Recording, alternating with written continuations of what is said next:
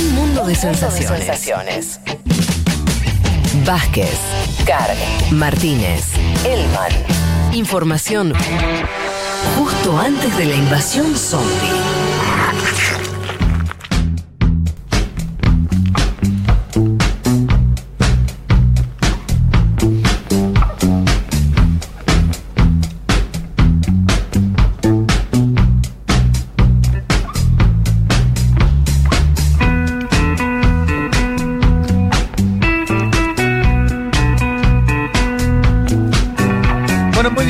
Estamos de vuelta para ir hacia el inicio de nuestro programa.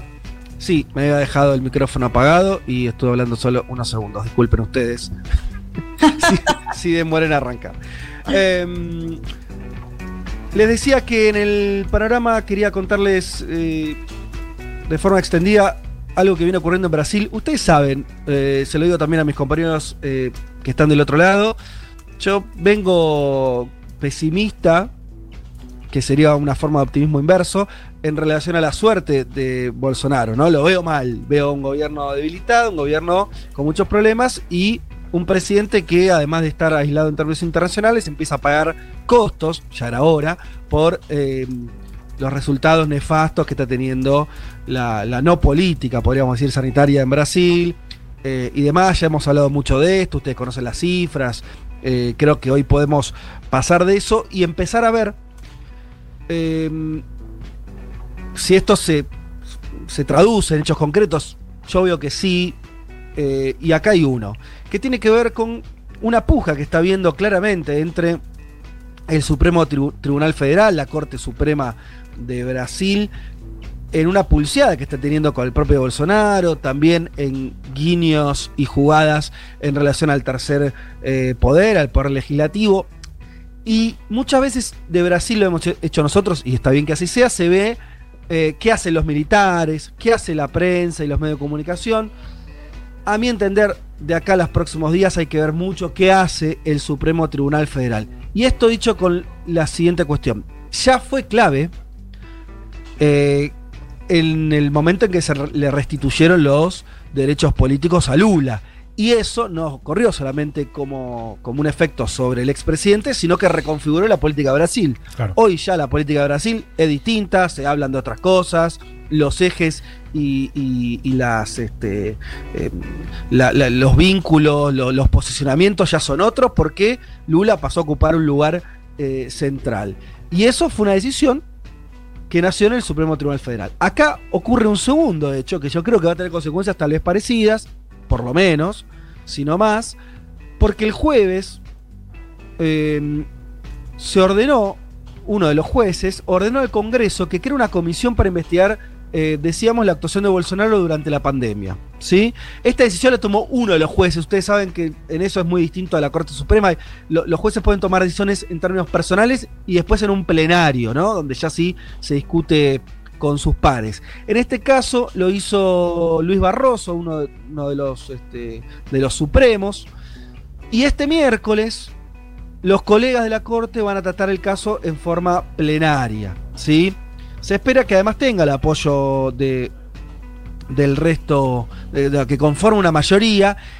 Y una vez sucedido esto, el Congreso va a tener que abrir una instancia, ¿sí? una comisión que va a investigar entonces cómo actuó Bolsonaro. Yo no me adelantaría tanto a, saber, bueno, cómo vienen los votos en el Congreso en relación a eso. En principio, esta comisión ya va a tener un efecto en el momento que se constituya porque, eh, bueno, porque va a empezar a hacer público una serie de discusiones que hasta ahora tienen lugar en términos sociales, decíamos en la prensa, empresarios que dicen, che, lo de Bolsonaro es un desastre, gobernadores que declaran. Ahora, en términos más institucionales, el Congreso va a ser una caja de resonancia donde se, van, eh, a, se va a cuestionar lo que vino haciendo Bolsonaro en términos de la, de la pandemia. Eh, es interesante el titular del Senado, Rodrigo Pacheco, él había rechazado esto eh, que se llama en términos formales CPI, esta comisión, eh, le había rechazado, eh, había habido un pedido de 31 senadores de la oposición para que se instale, Y ahora, ante esta decisión de, de, la Corte Suprema, lo habilita, ¿no? De hecho, dijo que no se iba a oponer, Pacheco me refiero, y que iba a dar todas las garantías para que esta comisión funcione y demás. Bolsonaro, y esto también es una muestra de si, si esto es eh, fuegos artificiales o puede ser algo más. Bolsonaro salió, yo le leo la declaración eh, textual porque es muy linda les dije, ¿no? Que el juez se llamaba Barroso, ¿no? El que, el, que habilitó esto. Dijo, Bolsonaro dijo, Barroso, así, Barroso, conocemos tu pasado, tu vida, lo que siempre has defendido, cómo llegaste al Supremo Tribunal Federal, incluso defendiendo al terrorista Cesare Battisti, que es un, eh, un italiano que estaba, bueno, no importa, pero que, que estuvo detenido en Brasil y demás. Entonces, use su pluma para buenas acciones en defensa de la vida y del pueblo brasileño y no para hacer política dentro del Senado federal. Tranqui. Tranqui, Bolsonaro. Sí, tranquilísimo. Em, lo cual también me parece que advierte que se las ve mal Bolsonaro respecto del resto de los, jueces, cuando ahora en el plenario voten esta medida de, Barroso. De hecho, ya, salió Alexandre de Moraes, otro de los jueces, a decir, es lamentable la forma y el contenido de las ofensas personales que fueran dirigidas eh, al ministro Barroso, ¿no? Como medio haciendo ya una especie de, paraguas eh, sobre, sobre la figura. Les digo, compañeros, que si quieren intervenir y comentar cosas, no, nos estamos viendo, es un poco más difícil eh, habilitarlo, pero están por default habilitados a interrumpirme y a decir lo que les plazca.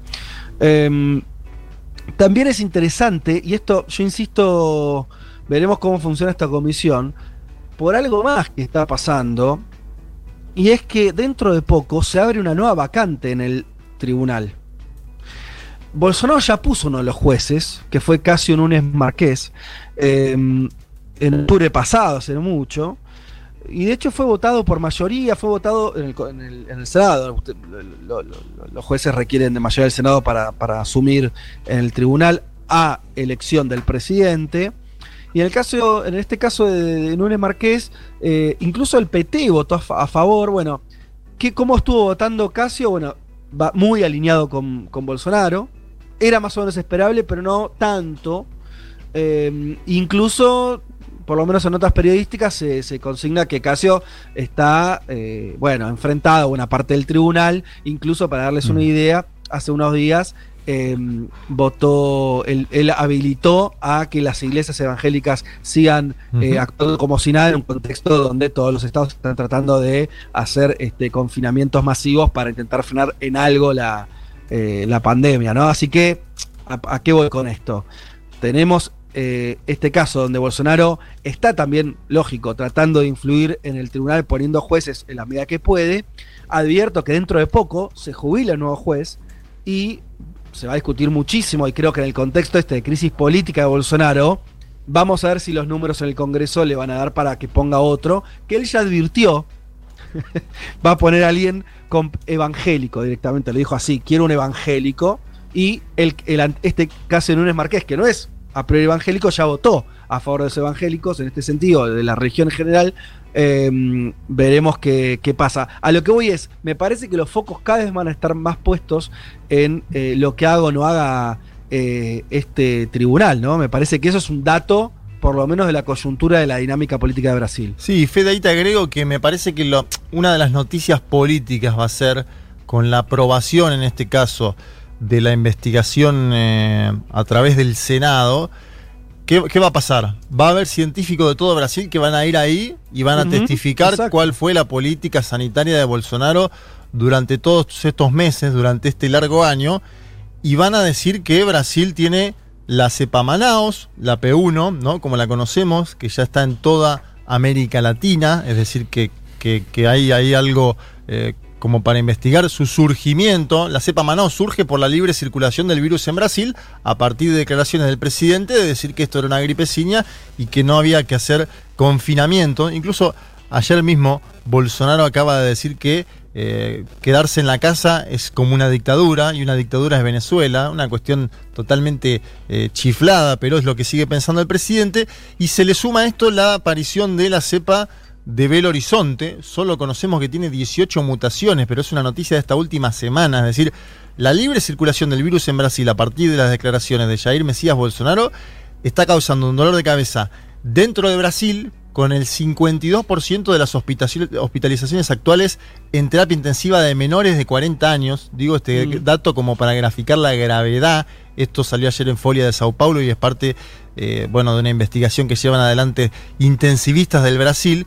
Y me parece que lo que va a pasar en el Congreso, en el Senado, es básicamente esto, que van a ir científicos a decir todo lo que hizo este gobierno está mal, eso lo va a ver tanto Brasil como el mundo, digo, esto no va a ser un impeachment en el sentido directo, porque no se lo va a juzgar de forma directa ahí, ni se lo va a desplazar por esto. Ahora, todos los flashes de la prensa brasileña y te diría también de la prensa internacional van a estar también en mostrar cómo los científicos de Brasil dicen que Brasil tiene un desgobierno total en el ámbito de la gestión de la pandemia. Eh, completamente, y, yo insisto que va a haber, por eso, a mí, para mí esto no tiene no, es una formalidad, uno está diciendo, bueno, eh, todavía al tener eh, votos eh, en el Congreso que, lo sostiene a Bolsonaro, esta comisión a lo sumo se constituirá y bueno, este, como vos decís, no es un juicio político, no, no necesariamente esto deriva en un impeachment. Yo creo otra cosa, creo que acá hay una dinámica que, que hay que ver, una dinámica donde Bolsonaro además de empezar a perder apoyo en la opinión pública, además de tener eh, un aislamiento muy importante en factores de poder en Brasil cada vez más relevantes, em, em, está eh, sobre esa dinámica, esta apertura de esta comisión que va a tener una publicidad, va a tener, este, va a generar un debate eh, público importante, donde Bolsonaro va a quedar, es muy difícil que salga bien, ¿no? O sea, si vos decís, ¿Qué no, no quiere Bolsonaro? Que le examinen, ¿no? Eh, que uno de los poderes de la República lo examine eh, cómo estuvo actuando. Es muy difícil tener elementos concretos, más allá de discursos muy este, chiflados, toma la palabra que usaba vos, eh, para decir, no, la verdad que tipo este, actuó bien acá o allá, o, una zona gris. Mm, es difícil. Entonces, frente a esa situación, y donde se está viendo que además la alianza política Bolsonaro, ya lo dijimos muchas veces, es muy frágil, no responde, él no es el, líder de un partido político que tiene diputados y senadores, sino es el presidente de una de un gobierno que tiene una lo que se llama base aliada, una serie de partidos muy pequeños, fragmentados, voluntades que van y vienen, que hoy por hoy lo sostienen, eh, pero que yo acabo de nombrar al presidente del Senado, este, Pacheco, que eh, salió a decir que no iba a poner ninguna traba a la constitución de, de esta comisión, eh, y habrá que ver eh, cuando se desate esa dinámica qué va pasando con Bolsonaro y qué cálculo va haciendo la política brasilera, ¿no? Eh, porque siguen pasando los días, siguen pasando las semanas y lo que vos hablabas, la pandemia en Brasil no afloja. ¿No? no es algo que, haya quedado atrás. Entonces, yo tengo mis dudas, o diría, no tengo dudas de que esto sigue avanzando en el desgaste de Bolsonaro. No veo yo otra salida que tarde o temprano al final o lo corran o, pase algo más grave en términos institucionales y que se dé vuelta algún tipo de página. Me cuesta ver que Brasil sea la deriva mucho tiempo más, ¿no? Eh, cuesta pensar eso, veremos. hay un dato ahí, Hay un dato que vos mencionabas que es que quiere poner un evangélico, ¿no? En el Supremo Tribunal eh, federal. Y eso me, lleva a pensar que hay un cálculo de Bolsonaro de terminar de acostarse sobre ese segmento, sobre ese sector de la población, que en Brasil no es menor, que es el 31%, y que casi te diría que junto al sector militar es parte de lo que explica que todavía Bolsonaro, y el centrado obviamente, es, parte de lo que explica que Bolsonaro todavía siga hoy en el gobierno, ¿no? en la situación gravísima en la que está Brasil, así que me parece que hay, va Bolsonaro sigue plantando ¿no? en, el, mundo, si se quiere, evangélico, su, su, su, pertenencia a poder seguir estando en la, en la presidencia de la nación. Me da me, genera interrogantes, no tengo, no, no, no logré ver eh, también si hay ya declaraciones de, quienes votarían ese recambio en junio de los senadores, de cómo se, se, posicionarían. Por eso dije, en la anterior elección, pero estamos hablando de hace unos cuantos meses atrás, le aprobaron a Bolsonaro su candidato, Caso Núñez Marqués, se lo aprobaron. Eh, eh, extraño no, algunos del centrado no votaron, sí el PT, bueno, fue una, elección cruzada, pero lograron una mayoría. Yo no sé si en este contexto la política, para decirlo así en términos generales, le aprobaría un, un segundo juez a Bolsonaro, ¿no? ¿Qué sé yo? Eh, veremos. Eh, en algún punto vere- veremos qué ocurre con eso, pero parece un poco extraño. eh, que, que, o sea, por un lado, no sé, lo tenés a Lula, o no, no solo a Lula, digo, un montón de, de dirigentes eh, y de políticos diciendo eh, este gobierno es desastroso, algunos acusándolo de genocidio y demás, y por otro lado aprobándole un cargo que es vitalicio en Brasil. ¿Se entiende? O sea, habilitándole a Bolsonaro eh, llenar esa vacante que es algo que es muy valioso y que es estructural en términos que después es un cargo que puede durar décadas. Veremos qué, qué ocurre y qué pasa con esta comisión y si se aceleran los tiempos políticos en Brasil o no, qué sé yo. Si les parece, pasemos a la segunda noticia que quería conversar con ustedes. Esta es un poco más coyuntural. No tiene su relevancia porque se está armando un lío bárbaro. Ustedes saben que lo dijimos acá varias veces, la vacuna, una de las vacunas eh, chinas, la que se está aplicando en Chile básicamente, eh, la Sinovac, venía con unos estudios de efectividad relativamente baja. Eso no, significaba que la vacuna no sirva y demás, sino que a la hora de frenar sobre todo la transmisión eh, y demás, la, la Sinovac estaba apenas por encima del 50% en cuanto a la efectividad y eso empezó a levantar una serie de alarmas.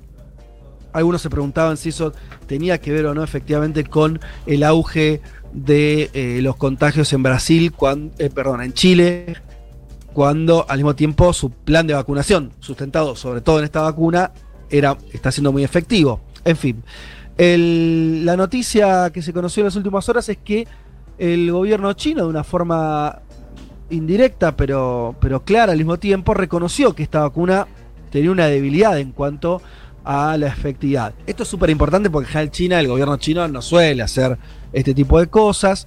Esto lo dijo eh, el director del Centro para el Control de Enfermedades de China, eh, Gao Fu, una conferencia de prensa que se dio el día de ayer eh, y que encendió las alarmas porque, bueno, estamos hablando de uno de los caballitos de batalla que tiene China en lo que venimos conversando acá como una diplomacia de la vacuna. Eh, y también reconoció que un, que un posible futuro intento de empezar a combinar estas vacunas con otras, ¿sí? Eh, que le, aumenten eh, la, la efectividad. Eh, incluso también otro funcionario chino habló de las vacunas de ARN, ¿no? que son, ustedes saben que están esos dos tipos de vacunas, las ARN sobre todo, que los usa este, Pfizer, otras, este, otras compañías que son entre comillas, más nuevas, con una tecno- tecnología más nueva, bueno, alguna combinación con eso. Hasta ahora los chinos venían muy reticentes en ese sentido. Ahora parecen haber abierto un poco más eh, el paraguas. ¿Qué dijo el portavoz de Sinovac? O sea, el encargado de la propia vacuna. Reconoció que sí, que había distintos niveles de efectividad, lo llamó así, de acuerdo a los distintos estudios que se hace. Eh, eh, y al mismo tiempo, bueno, llamó a, a seguir este, desarrollando eh, estos estudios.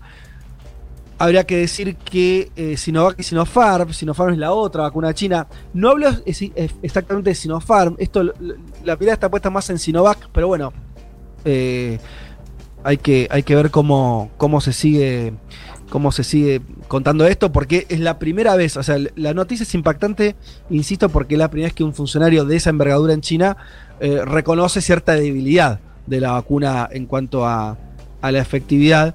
Eh, las vacunas chinas se están distribuyendo en muchos países del mundo, ¿no? Por supuesto, es México, Turquía, Indonesia, Hungría, Brasil, Turquía.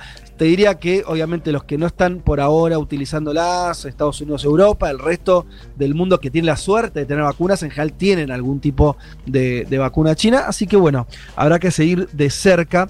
También los propios chinos lo están usando. Esto es un dato que por ahí no se habló mucho, pero por Claro. lo menos eh, hasta eh, oficialmente hasta el 3 de abril había cerca de 40 millones de personas en China que habían recibido las dos dosis requeridas de la vacuna y 65 millones que habían recibido una. Para la población china es muy poquito, pero son números importantes en términos eh, globales. Fede, Sí. perdón, te, te hago una consulta, porque lo que reconocen es baja efectividad ya con las dos dosis, ¿no? Porque se había generado mucha polémica acerca de la poquísima inmunidad que generaba una sola dosis de la vacuna eh, Coronavac, la de Sinovac. Eh, ahora, o sea, ahora lo que reconocen es que con- incluso con las dos dosis la efectividad es muy baja. Sí, vamos a precisar lo de la efectividad. Uno dice la palabra efectividad y te, se te llena todo de preguntas. Él, Sí. eh, lo que dijo Gao Fu, que es un poco lo que ya se venía diciendo, es que son bajas en términos de protección en cuanto a infección. Sí, Nosotros tenemos que recordar que, y esto ya lo, lo están diciendo, no ya dejamos hablar de los chinos, lo, lo están diciendo todos los que están a cargo de, eh, de cualquier vacuna, que lo importante de las vacunas es que eviten la muerte, eviten las eh, internaciones. Ese Claro. es el objetivo primero. Sobre eso, eh, la- la- la- acá la tasa de protección ¿sí? es otra cosa que es impedir que te contagies, ¿no? Entonces ahí hay otra, otra, este, otro nivel de, análisis. Yo entiendo que está hablando de eso. De todas maneras, estamos hablando de unas declaraciones que se hicieron el día sábado, que las hizo este director en China. Sobre esto nosotros estamos, hay que decirlo también, yo no hablo chino, estamos tomando eh, cables de agencias internacionales occidentales que están eh, traduciendo esta situación y le están poniendo en este lugar. Yo no, no llegué, Leti, a ent- a- a- al detalle, no lo vi, si se, se refería a una o dos dosis. Entiendo que con las dos, pues está hablando de la efectividad de la protección de la vacuna en sí, me parece. Sí, claro. porque en la semana Lo que te salieron- había dado- Ay, no, Sí, perdón. dale, dale, mete- dale, dale. No, que lo que se había conocido en los últimos días era este informe chileno acerca de que una, una dosis sola, o sea, la primera dosis de la Coronavac, lo que generaba era aproximadamente un 3% de inmunidad. Entonces ahí rompe un poco con este esquema que hemos visto también en el Reino Unido de decidir aplicar una primera dosis y dejar para más adelante la segunda dosis, porque estaría hablando de que al final se vacunan, pero es muy, muy, mm, casi nada nula la inmunidad que reciben con la primera dosis. Por eso lo decía. Bien. eh, sí. Acá nos están preguntando en la aplicación si estamos hablando de la vacuna que se aplica en Argentina. No. Recordemos, son dos vacunas distintas. Una es la que está aplicando Chile, está aplicando también bastante Brasil, Uruguay también. Uruguay. eh, que es esta vacuna, la eh, que se está aplicando en Argentina es la Sinopharm, ¿sí? que es otra eh, otro desarrollo. ¿sí? Eh, en principio, yo por eso ya sé que, por ahí es irritante, pero no sé en términos concretos si este funcionario se refirió a las dos vacunas o a una. Y acá los cables, yo traté de leerlo lo- distintos y la información era, eh, ¿cómo decirlo? Este, nublosa, ¿sí? Sobre si hacía referencia exactamente a las dos vacunas o a una. Pareciera que estaba haciendo referencia a esta primera que le estoy diciendo de eh, Sinovac. Sí, dice, bueno, dice algunas el cable. El cable dice algunas Bueno. vacunas, baja eficacia. por eso. Y aparte Sí, justo sí. se da, como dice Leti, en el momento en el que Chile anuncia, o se anuncia en Chile, que una dosis te da una efectividad del 3%, que es algo muy, muy bajo. Evidentemente, igual la Sinovac con dos dosis, de acuerdo también a ese mismo estudio, Leti, decime si no es así, creo que llegaba al 50. Y la Sinopharm, que es la que se está aplicando en la Argentina y que se espera todavía que lleguen otros millones de dosis, ya llegaron 2 millones a nuestro país y se espera que lleguen otros dos, tiene una eficacia del 70%, digo esto también como para traer tranquilidad dentro de este escenario a... No, porque se está vacunando Sí. aparte a, a muchos mayores, a partir de que se, la ANMAT aprobó la vacunación más 60, hay muchos mayores, eh, eh, gente que Sí, uno puede y- conocer que se está vacunando con la, con la Sinopharm Claro. también. Juanma, y una cosa más. Repitamos algo. Yo no tengo forma. Les pido disculpas a, a la audiencia, pero no.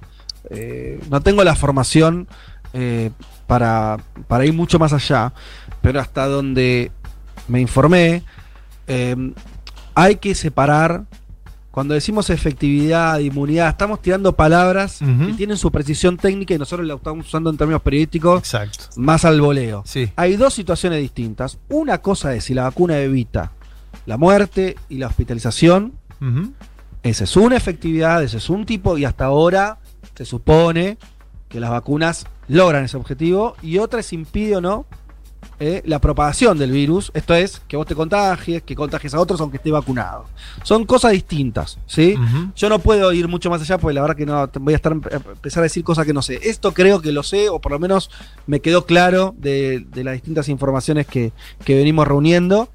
Pero la más allá de eso, y volvamos a hablar eh, con, con- con un poco más de, de relajo, la efectividad o si la, para decir de una manera, cuánto sirven las vacunas o no, la verdad que estamos, todas las vacunas están siendo probadas masivamente, pero cuando digo probadas es, eh, están siendo, están teniendo su primera eh, experiencia en el mundo real con las personas ahora.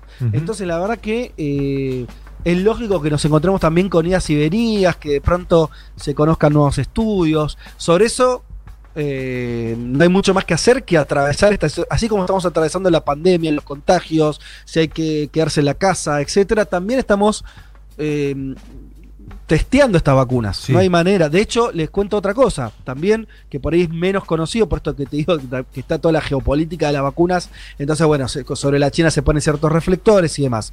Eh, para lograr mayor efe- efectividad en Gran Bretaña están también estudiando la posibilidad de combinar Pfizer con AstraZeneca. ¿Por qué? Porque AstraZeneca tampoco lo está dejando conformes en esto eh, eh, en cuanto a la efectividad eh, final. Eso también está ocurriendo. Entonces, y a lo que hoy son dos vacunas desarrolladas por el primer mundo, bueno, eh, es- hay toda una cosa ahí eh, que, que está en proceso de estudio, de desarrollo, eh, Mm. y bueno, nada, Sí, me y, parece y que... una cosa más, sí. que, que- que es que cuanto mayor oferta, mejor. También hay que entender eso. Digo, vos hablas de, la combinación. En general, cuanto más oferta tengas en todo el mundo, y al margen de las limitaciones geopolíticas que pueda haber, digo, uno sabe que en Estados Unidos hay ciertas vacunas que usan y ciertas que no. Digo, cuanto más oferta haya, mejor. Bueno, desde ya. Sí, y te agrego algo más, Juan. Eh, estamos ahora con un cuello de botella en cuanto a la producción, lo cual, entre comillas, tiene cierta lógica. Quiere decir que hay una demanda que, que superó las posibilidades y demás, haciendo la salida de lo que vos decís. Los países, Estados Unidos y Europa, están con, almacenamiento de vacunas que no están utilizando, y otros lugares del mundo ni arrancaron la vacunación, y otros como Argentina están peleando por si llega un avión más o menos. Amén de eso, eh, eh, está eh, todo el tema de que todavía se está trabajando, y esto sí me parece muy importante, y también hay información precisa en relación a esto, y es, ya no es lenguaje técnico. Los laboratorios y gobiernos trabajan en el sentido de, eh, de- las disposiciones legales respecto a las vacunas como si fuera cualquier vacuna. Lo digo más fácil. No estamos en un mundo que ya podría haberlo hecho hace meses, de liberación de patentes, de abrir eh, las combinaciones y abrir eh, los intercambios científicos a cielo abierto, que es lo que uno esperaría, ¿no? Algunos decían, enfrentar esto como si fuera una tercera guerra mundial. Bueno, no estamos enfrentando esto como si fuera una tercera guerra mundial. O sea, todos contra el virus. No está pasando eso. Más bien lo contrario. entonces- más bien lo Bueno. Porque, a ver, el almacenamiento que destaca Juan Elman de los, en, en los Estados Unidos de América, que incluso le tiró algunas dosis a México y a Canadá, casi como diciendo, tomen muchachos, eh, esto lo tenemos guardado en Ohio. Claro. Eh, es, es todo un dato. De hecho, la Argentina misma, eh, Alberto Fernández, está ahora intentando que, que Estados Unidos destrabe alguna de esas Mm. vacunas para poder conseguirla para nuestro Sí, país. recordemos ahí, Estados Unidos, la totalidad de lo que produce, que es cerca de un cuarto del stock que hoy tenemos, se lo queda a Estados Unidos. Después decide arbitrariamente donar, como está haciendo recién ahora con aliados como Canadá y México. Para que tenga una idea, India la proporción es casi mitad y mitad, es decir, de las que produce una, sí, un poco más de la mitad va para afuera, se las exporta y la otra mitad la usa para, para su consumo doméstico. En Europa también la proporción es similar, o sea, de lo que produce, que también es bastante, por supuesto, una mitad va para distribuir internamente y la otra para exportar afuera. Estados Unidos no, es todo consumo interno. Bueno, es, eso, eso es clarito. Y yo decía algo más. Además de la producción, lo, eh, lo otro que se sigue trabajando como si esto no fuera lo que es, eh, es en esto del intercambio más este eh, entre laboratorios, en abrir.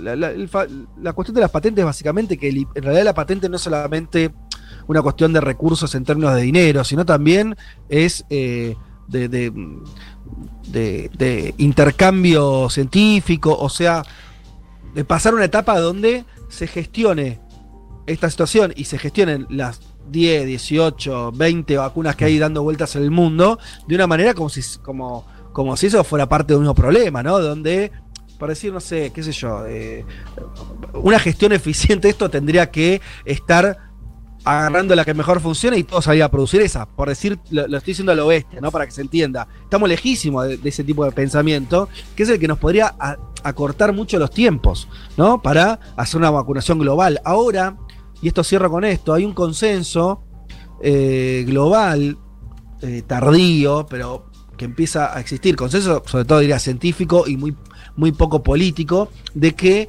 eh, eh, hay que eh, pensar el plan de vacunación como si fuera un plan global, porque de no hacerlo así, lo que ustedes están comentaban antes de las variantes, ¿no? El surgimiento de variantes va a permanecer. Entonces vas a tener ya no lugares en el mundo donde pobre gente no se vacuna y muere, sino, ojo, qué peligro, hay lugares en el mundo que son reservorio del virus y se siguen gestionando, se siguen creando nuevas variantes. ¿Se entiende cuál es el peligro? ¿No? Eh, y entonces empiezan, sobre todo en, el- en- en los países desarrollados, a alertar que el problema de no vacunar a todos o de que haya una vacunación de muchas velocidades distintas en el mundo, lo que va a generar es reservorios muy importantes de población donde el virus corre con fuerza, se generan nuevas variantes. Obviamente que esto no es ciencia ficción, está pasando en Brasil, lo contamos recién, en el propio Estados Unidos también, en Gran Bretaña, en Sudáfrica, etcétera. Así que, bueno, todavía muchísima distancia en, el, la comprensión global de esto, lo cual asusta, ¿no? Porque ya... eh, Esto me hace acordar mucho lo que pasa en términos de, con, la ecología, pero todavía de una forma más cruda, ¿no? Que es, ¿hace cuántos años, cuántas décadas que hay consenso sobre algunas cuestiones del cambio climático y eso? Bueno, y la política en términos globales no, to- no tiene ese consenso y mucho menos las acciones. Y vos decís, che, mirá, en un momento se nos va a pasar la hora y ya no va a importar si al final todos se ponen de acuerdo y van unidos de la mano a reducir la emisión de carbono si ya no hay vuelta atrás. Pero digamos que los cálculos ahí son más discutibles en términos de años, de décadas. Con esto, los costos se pagan en vidas minuto a minuto y la sensación, no sé qué tienen ustedes, pero es esa, es que los consensos llegan tarde. Lo pongo incluso en Argentina, llega tarde el consenso de hay que volver a cuidarse, ¿no? Cuando ya tenés la, la ola tsunami encima tuyo. Algo parecido pasa a nivel mundial. El consenso respecto a... eh, en algún momento Estados Unidos va a decir, sí, ok, no puedo quedarme todas las vacunas que fabrico, como dice Elman. Bueno, puede que sea tarde. Ese es el problema. O, mejor dicho, ya es tarde. ¿No? Entonces ahí hay algo que yo no sé qué va a pasar, pero hay una cosa medio de desesperación de ver que esos consensos eh, tardan muchísimo, que, el, el tomar conciencia por parte de las élites del primer mundo lleva demasiado tiempo y el virus le está ganando, ¿no? Eh. Esto es eh, lo que un poco preocupa. Pero bueno, eso es lo que tenemos, muchachos. Liberen las patentes, ¿no? Sería la consigna.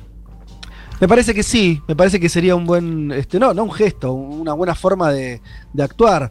Y también sorprende otra cosa, ¿no? La- la- eh, lo mal que está, eh, el papel muy deslucido que está teniendo la Organización Mundial de, la Salud, los, ni hablar de la, La de la ONU. Cartón pintado total, ¿no?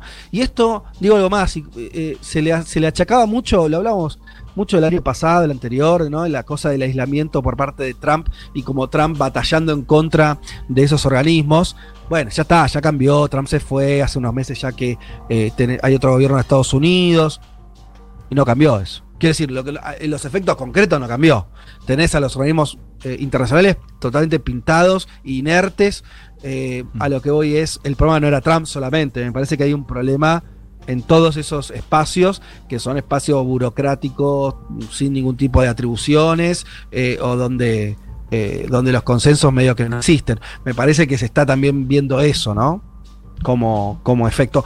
Pero bueno, eh, en un ratito vamos a hablar de algo que por ahí cambia un poco las cosas en ese sentido, eh, si tenemos un poquito de suerte.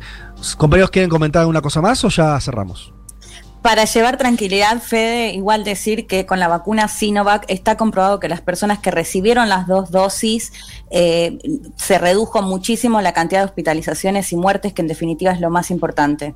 Exactamente, bueno, eh, si tenés ese, ese, ese dato y ya eso es un hecho, yo no, Sí. traté de buscar en Chile qué ha pasado con eso. Sí, en el caso de Chile Ah. está muy claro cómo las personas ya mayores de 60 para arriba se redujo mucho la cantidad de hospitalizaciones, que de hecho ya son mm, los menores incluso de entre 50, 40 para abajo, que son los más hospitalizados en este momento, y bajó muchísimo las personas que ya recibieron las dos dosis y que hay, además hay que recordar que una vez que se reciben las dos dosis hay que esperar unos 15, 20 Ujú. días para, para tener esa inmunidad. Sí. Sí, totalmente. Pero bueno, eh, pa- para eh, aclarar y llevar tranquilidad, porque hay algunos No. mensajes que están diciendo no funciona, no. Funciona claro. eh, eh, cla- claramente y se ve cómo se redujo la cantidad de muertes y de hospitalizaciones. Es que por eso, a veces uno quiere usar palabras del uso común. O sea, no sé, la vacuna es un auto. ¿Funciona o no funciona? Bueno, para, no.